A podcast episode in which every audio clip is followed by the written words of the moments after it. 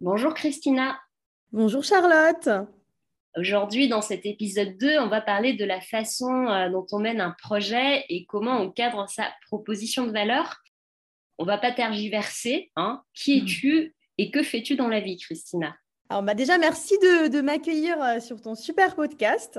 Moi, je suis Christina Lazatian, euh, la cofondatrice et présidente de Imagine. C'est un studio legal design. Et de formation, donc j'ai eu une formation d'avocate. il y a quatre ans, j'ai créé avec deux amis la Lowbox. Et c'est comme ça qu'en fait, on est entré dans le monde de l'innovation et puis qu'on l'a plus jamais quitté. Donc avec une de mes associées sur Imagine, Carole, qui était elle dans le monde de l'expertise comptable. Et aujourd'hui, on a une équipe créative pluridisciplinaire, donc composée de designers, d'interaction, de transition cognitive, des développeurs, des marketeurs. Donc on a une équipe d'une dizaine de personnes qui nous accompagnent en fait euh, dans tous les projets, euh, soit qui concernent en fait euh, des process dans le milieu juridique, des documents juridiques forcément, des contrats notre objectif, c'est vraiment que le legal design puisse permettre euh, aux juridiques de faire partie de l'expérience utilisateur globale quand on va utiliser un produit un service. Donc, effectivement, classiquement, euh, tout ce qui concerne l'innovation, donc les pôles innovation, euh, les pôles expérience client, le marketing, la communication, tout ça, c'était concentré sur le produit ou le service et le juridique était totalement décloisonné. Et nous, notre objectif à travers le Legal Design, c'est vraiment de créer une expérience utilisateur globale et que en fait le juridique devienne euh, finalement un argument commercial parce qu'on ne va pas avoir euh, une bonne expérience utilisateur euh, sur l'utilisation du produit, sur la partie donc l'onboarding quand on va utiliser justement un produit digital ou un service. Et puis quand on arrive par exemple au moment de la politique de protection de données, les conditions générales ou de la signature d'un contrat d'adhésion, ben, en fait on a l'expérience inverse où on ne comprend plus rien, c'est illisible, incompréhensible, et donc on se demande euh, ben, est-ce que c'est assez fiable, est-ce qu'on ne va pas essayer de nous arnaquer? Donc ça, c'est des euh, verbatim hein, qu'on a eu euh, d'utilisateurs. Hein, donc, donc voilà, ça c'est l'objectif et, un peu notre vision du legal design chez Imagine. Ok, bah, c'est une, très belle vision. En effet, tout tourne autour de l'utilisateur. On aura l'occasion d'en reparler.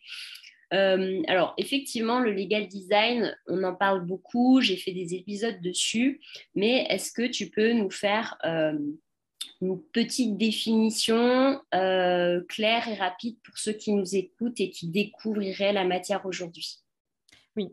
Alors, ça reprend un peu hein, tout ce que, tout ce que je viens d'expliquer, mais en tout cas, pour nous, c'est une méthode créative donc, qui va euh, s'inspirer du monde du design et puis au-delà hein, de, la psychologie, des sciences comportementales, de euh, la technologie également, pour améliorer euh, l'expérience utilisateur dans le domaine juridique. Quand on construit justement un produit ou un service, il y a une étape que euh, je pense que les legal takers débutants ignorent, c'est euh, de parler à ses potentiels utilisateurs.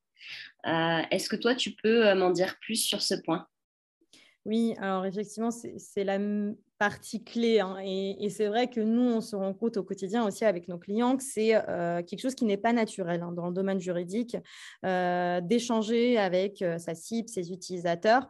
En fait, c'est vraiment la clé, hein, euh, parce qu'on ne peut pas commencer à mettre en place, conceptualiser, créer en fait une solution, euh, partir dans le développement, euh, si on n'a pas réfléchi et si on n'est pas passé par toutes les étapes justement de centrage en fait, de centrage client, centrage utilisateur pour connaître les besoins, les attentes, l'environnement, le contexte et tout ce qui va faire qu'on va pouvoir justement améliorer vie en fait de notre utilisateur. Donc, effectivement, c'est une étape clé et euh, je pense qu'on va aborder hein, les différentes étapes par lesquelles il faut passer pour euh, avoir une belle gestion de projet.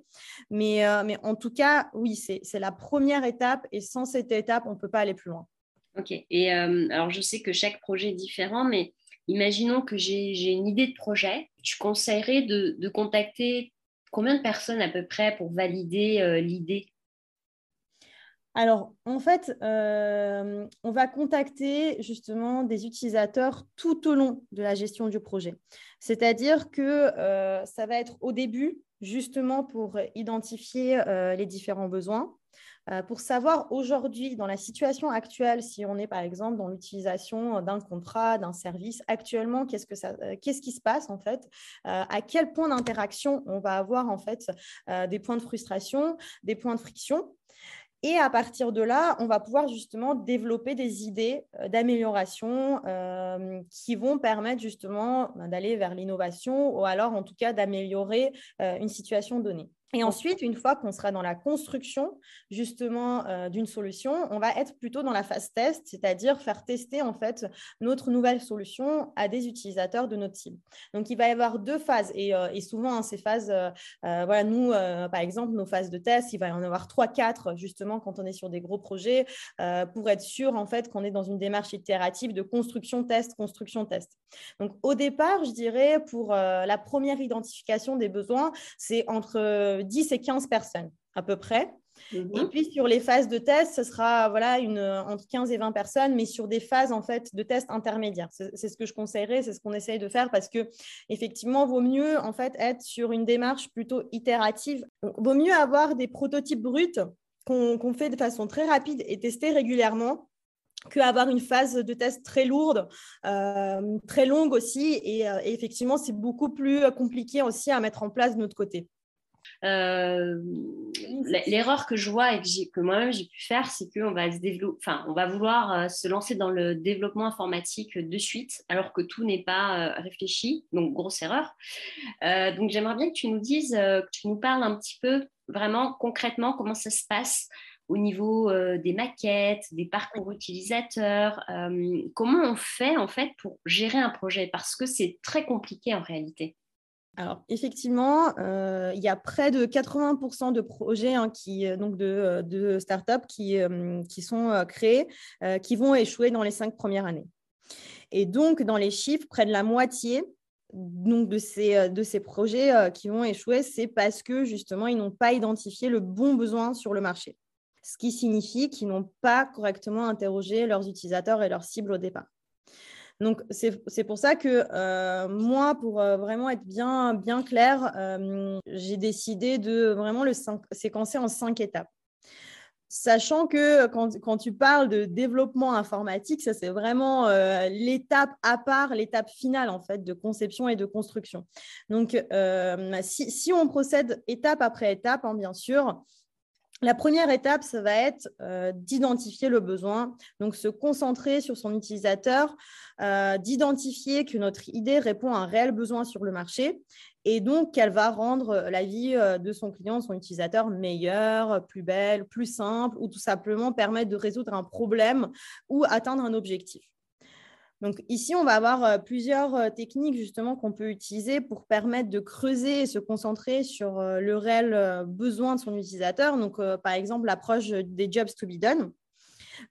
qui va servir vraiment à étudier les motivations d'achat, de créer sa proposition de valeur et de se positionner vraiment dans un autre état d'esprit, c'est-à-dire qu'on va d'abord identifier les tâches les buts, les objectifs qui sont poursuivis par notre utilisateur et qu'ils essayent en fait de résoudre au quotidien. Et euh, ce qui va nous permettre de comprendre la chaîne causale en fait qui va mener euh, à un acte d'achat. Et donc, on va se demander, bah, c'est quoi la tâche que notre client, notre utilisateur va essayer d'accomplir dans son quotidien?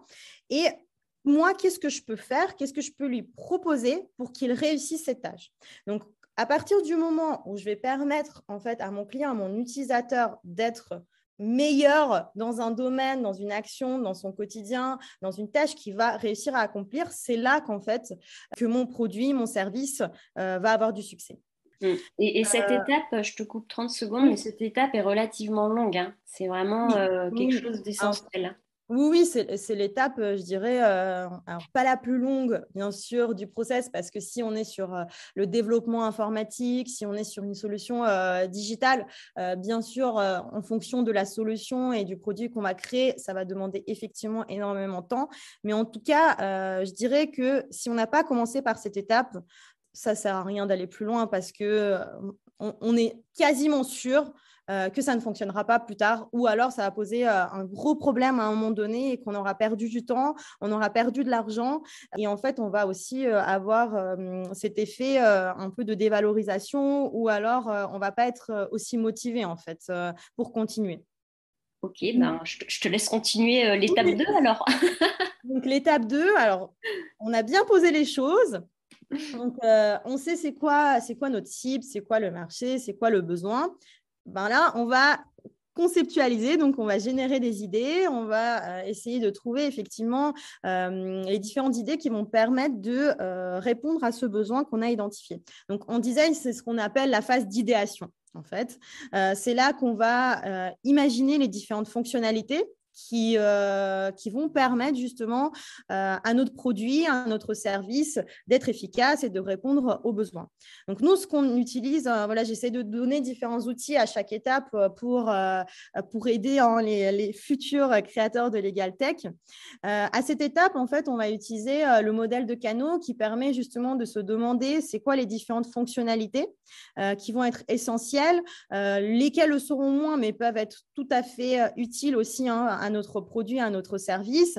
Et puis, c'est quoi peut-être la fonctionnalité euh, de l'enchantement ou la fonctionnalité cerise sur le gâteau qui va permettre vraiment de surprendre en fait de façon positive notre utilisateur et de créer ce lien euh, d'attachement émotionnel entre notre produit, notre service et en fait euh, notre cible.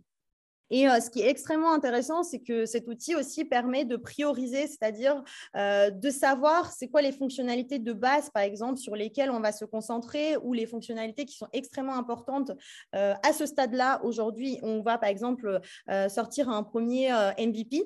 Et c'est quoi les fonctionnalités qui sont importantes, mais qu'on pourra vraiment séparer dans le temps et se dire, ben voilà, N, plus 1, on pourra se développer sur ces fonctionnalités-là. N plus 2, on, va, on pourra rajouter ça. Donc, de se dire vraiment sur une vision à long terme, qu'est-ce qu'on euh, va pouvoir mettre en place et donc prioriser une fois qu'on a ben, le besoin, les idées, euh, qu'on a justement toute cette image globale en fait de comment on va intervenir sur le marché, euh, on va regrouper tout ça dans le parcours utilisateur pour capitaliser sur les différentes interactions, pour avoir en fait une image globale de comment on peut intervenir et avec quelle fonctionnalité on va pouvoir répondre à un certain point de friction qui intervient dans cette euh, carte en fait de l'expérience. Donc là, on va se concentrer hein, sur les émotions, ce qui n'est pas du tout naturel dans, notre domaine juridique. Euh, on se pose jamais la question, ou en tout cas rarement, sur les émotions qui peuvent être ressenties par notre client à un moment euh, où un moment d'interaction avec nous sur un produit ou un service. Donc, euh, c'est une partie très importante et c'est pour ça que notamment aussi hein, la technique du job to be done s'interroge vraiment sur les émotions, euh, sur la partie émotionnelle, la partie sociale. Donc, euh, c'est pour ça que c'est des outils très intéressants à utiliser en fait quand on monte un projet. Et donc, une fois qu'on a vraiment ce, besoin, les idées de fonctionnalité, et puis qu'on a dessiné cette carte d'expérience qui va nous permettre de savoir concrètement comment on va agir à chaque moment d'interaction, ben Là, on va prototyper. Donc, le prototype, qu'est-ce que c'est? C'est vraiment un MVP. Hein. C'est un, minimum viable product qui va permettre euh, de ne pas perdre l'argent, encore une fois, de ne pas perdre du temps, d'aller vite. Euh, et, vraiment, pour un premier prototype, on peut bricoler, on peut prendre du papier, on n'est pas euh, obligé d'aller tout de suite sur euh, des maquettes digitales si, on n'est pas à l'aise. Donc, l'idée, c'est vraiment d'être dans une démarche itérative et de se dire, vaut mieux avoir plusieurs prototypes bruts et ensuite, vers, par exemple, une, première phase de test ou une deuxième phase de test, on ira peut-être sur des maquettes digitales. Mais au lieu de se dire, bon, je ne sais pas comment faire, je vais perdre euh, voilà, peut-être des mois à concevoir euh, des maquettes digitales qui vont en plus avoir des points d'interaction pour permettre vraiment d'avoir une maquette immersive. Je vais en fait sur des maquettes brutes. Donc là, on va prototyper. Et ce qui est très propre en fait au domaine juridique, c'est à ce moment-là qu'on va se concentrer sur les mots. Donc, bien sûr, si on est sur une solution hein, de, Legal Tech, on va avoir à un moment donné une partie euh, d'explication sur des sujets juridiques, des concepts juridiques. Euh, ça va aussi concerner notamment notre propre politique de protection de données. Euh, si on est sur une solution digitale, on va forcément hein, récolter à un moment donné des données personnelles, nos conditions générales également. Donc, effectivement, à ce moment-là, on va se concentrer notamment sur le pouvoir des mots hein, pour créer des émotions et surtout les bonnes émotions pour ne pas faire fuir notre utilisateur. Et, euh, c'est à ce moment-là ben, qu'on va notamment utiliser hein, euh, le langage clair pour euh, créer une expérience immersive, interactive avec l'utilisateur quand on est vraiment en train de prendre connaissance d'une information qui est liée au juridique ou à la partie administrative qui souvent en fait va être problématique euh, dans le cadre euh, de l'utilisation d'un produit au service digital. Et donc, à partir de ce moment-là, quand on a prototypé, quand on a vraiment pris en compte hein, la partie langage clair, euh, notre maquette au niveau de toutes les fonctionnalités euh, essentielles, ben, on va partir du coup en phase de test. Donc, c'est la cinquième étape donc, euh, de la phase de test. Et l'idée, effectivement, c'est de faire différents tests. Donc, ça peut être des interviews directes, ça peut être des interviews même trottoirs rapides hein, qui peuvent être faites dans la rue ou même dans une station de métro. Donc, pour avoir quelque chose de très euh, spontané. Donc, il peut y avoir vraiment différents types de tests en fonction des objectifs euh, qu'on va se fixer. Mais l'idée, c'est vraiment, bien sûr, hein, d'être ici dans un processus itératif, encore une fois, et se demander est-ce qu'on a raté peut-être quelque chose à un moment donné? Parce qu'on se rend compte que ça ne fonctionne vraiment pas, que, euh, on va dire, 10 personnes sur 15 ne trouvent pas cette étape assez claire, assez interactive, ou alors ils trouvent voilà, qu'on a raté quelque chose à un moment donné et se dire bah, peut-être qu'il faudrait qu'on remonte plus haut, qu'on aille euh, justement en arrière sur la phase d'idéation et qu'on essaye de creuser un peu plus les idées de solutions sur une fonctionnalité donnée.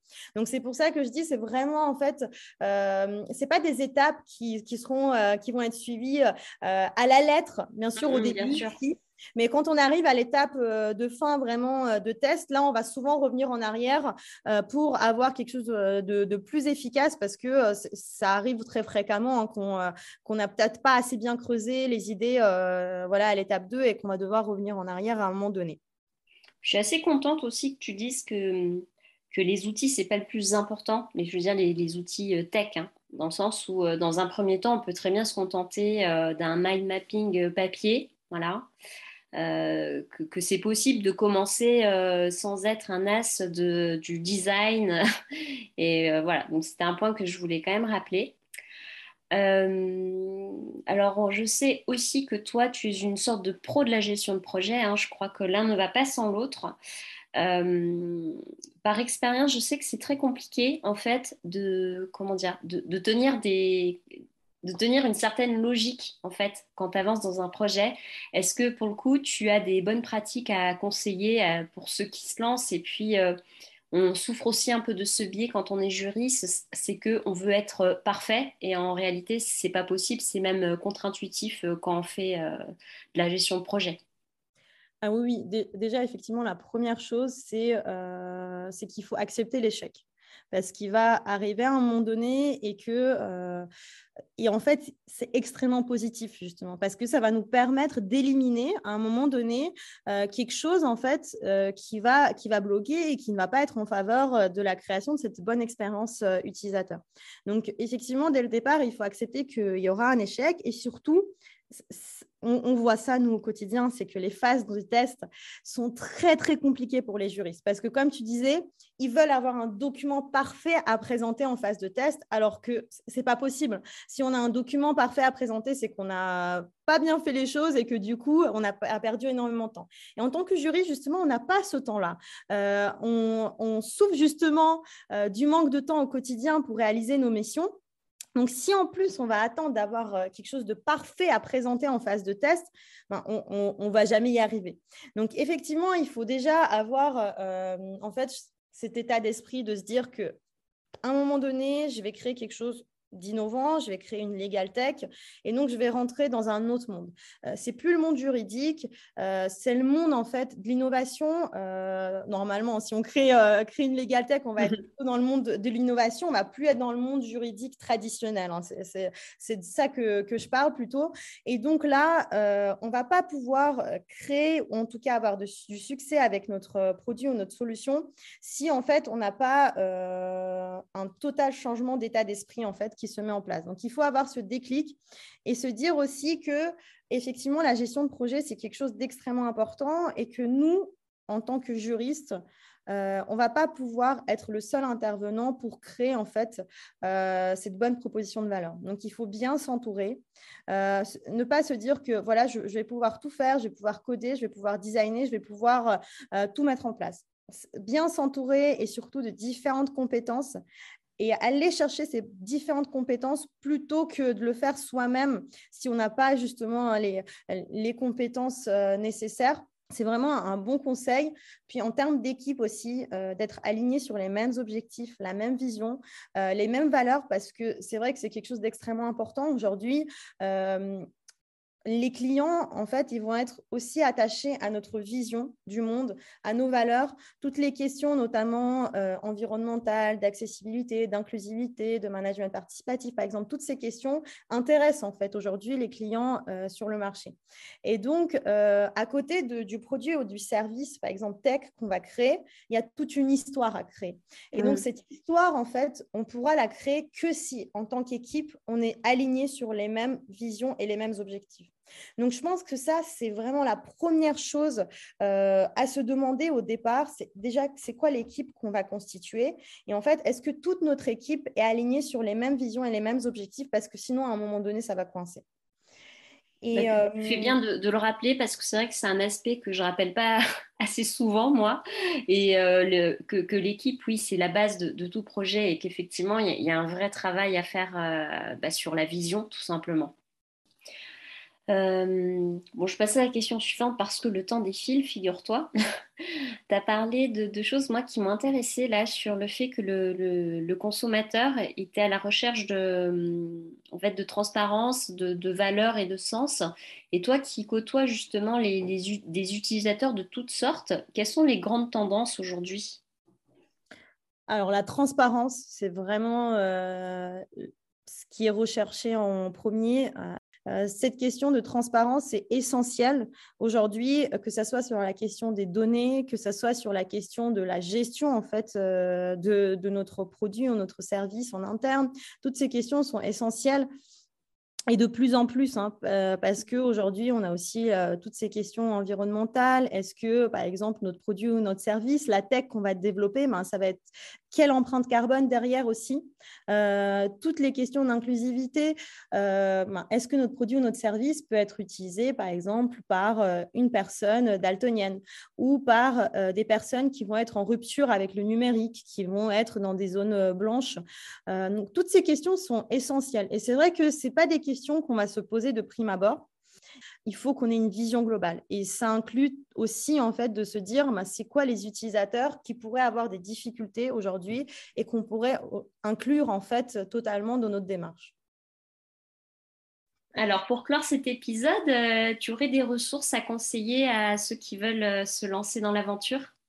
Oui, alors euh, déjà, euh, les différents outils que, que, je viens de citer, c'est très simple de, de les trouver. Hein, et je pourrais t'envoyer des liens si, besoin que tu pourras insérer euh, avec ton podcast. Donc, notamment pour la technique des jobs to be done, Clayton Christensen qui, qui a écrit un sujet, c'est lui hein, l'inventeur de cette méthode, donc Competing Against Luck. Donc, très intéressant ouvrage sur le sujet, très stimulant vraiment pour, pour créer en fait ça Legal Tech. Euh, ensuite, euh, un autre sujet qui permet vraiment de prendre en compte en fait les sciences comportementales et ce que ça peut apporter justement tant à la création de son entreprise qu'ensuite en termes de gestion, d'évolution et de management. Donc, c'est un, livre de Marc Van Rimenon, Homo sapiens, 300 000 ans d'expérience client. qui est très intéressant, donc je pourrais aussi te partager le lien.